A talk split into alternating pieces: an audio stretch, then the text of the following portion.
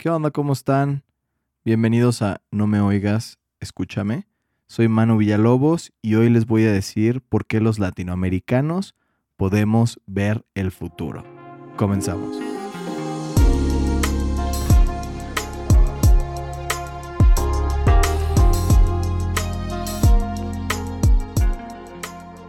Ya sé que muchos van a decir, ¿cómo que podemos ver el futuro?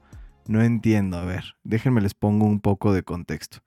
A mí se me hace súper interesante cómo muchas personas a veces dicen, no se me ocurre ninguna idea de negocio, no soy tan creativo, no sé inventar cosas, no puedo crear nada nuevo, etc. Y, es, y eso pasa mucho en países en Latinoamérica o en países en vías de desarrollo. Entonces tenemos que entender que no tenemos que inventar algo completamente revolucionario e innovador para primero poder crear un negocio, ¿no?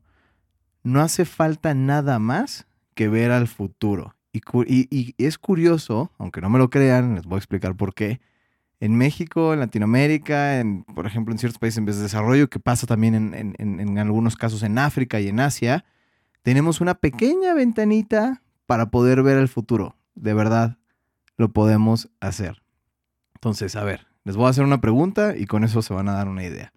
¿Qué pasa cuando se lanza una nueva aplicación, un nuevo servicio o un nuevo producto del mundo? Vamos a decir que tú estás en tu casa y lees un artículo y escuchas de que hay una aplicación que va a poderte contactar con un conductor de un auto y tú lo vas a poder ordenar desde ahí, pagar con tu tarjeta de crédito y va a llegar un coche y te va a recoger y te va a llevar a tu destino.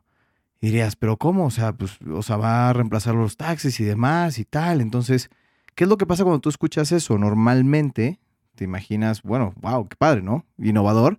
Y lo segundo que te piensas es, uh, no, a México, uh, va a tardar un chorro en llegar. No, eso todavía va, va a tardar. Aquí en México eso no funciona. Aquí no sé qué.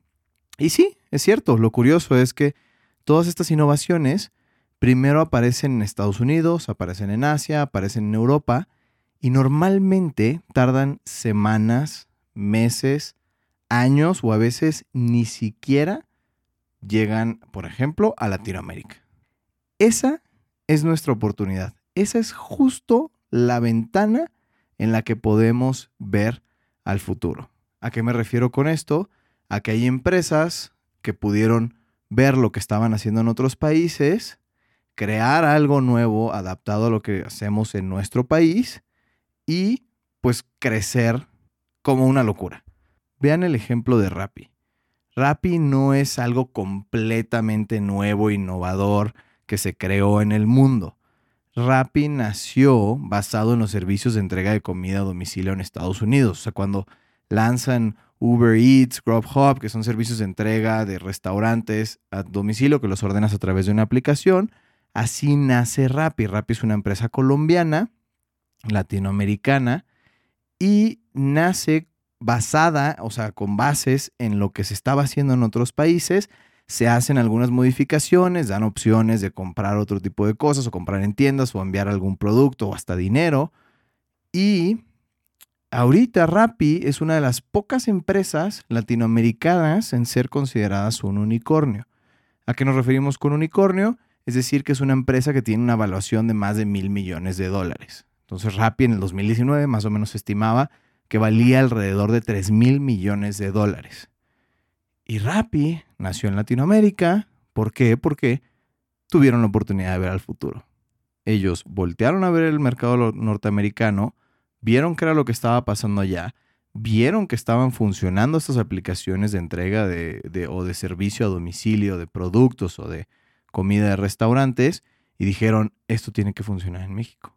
¿Y saben cuál es la ventaja de Rappi y por qué Rappi ha funcionado también en México? Porque los dueños o los que dirigen la empresa son latinoamericanos. Entonces entienden el mercado de Latinoamérica. Pueden tropicalizar las ideas mucho mejor.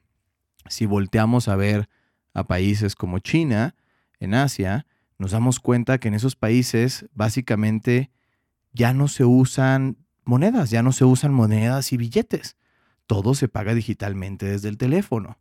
Y entonces ahí hay una oportunidad. ¿Para qué? Para que después en el mercado en los mercados latinoamericanos se empiecen a llevar a cabo estos sistemas de método de pago. Siempre podemos estar volteando a ver para todos lados y agarrar ideas de ahí. Innovar también es cambiar lo que ya existe. Innovar es también mejorar los servicios y productos existentes en mi mercado o en otros mercados. Inclusive traerlas a nuestros países y adaptarlas o, como diríamos en México, tropicalizarlas. Y esto está sucediendo en todos lados. Lo podemos ver con Mercado Libre en Argentina, que básicamente lo que hizo es partir de la idea de lo que estaba haciendo Estados Unidos con eBay. Hay sistemas también en India que están haciendo lo mismo, en África. Entonces, nos tenemos que dar cuenta que en México y en Latinoamérica y en todos los países en vías de desarrollo, tenemos una gran oportunidad de ver el futuro.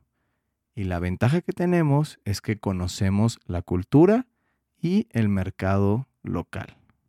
Y eso es todo del episodio.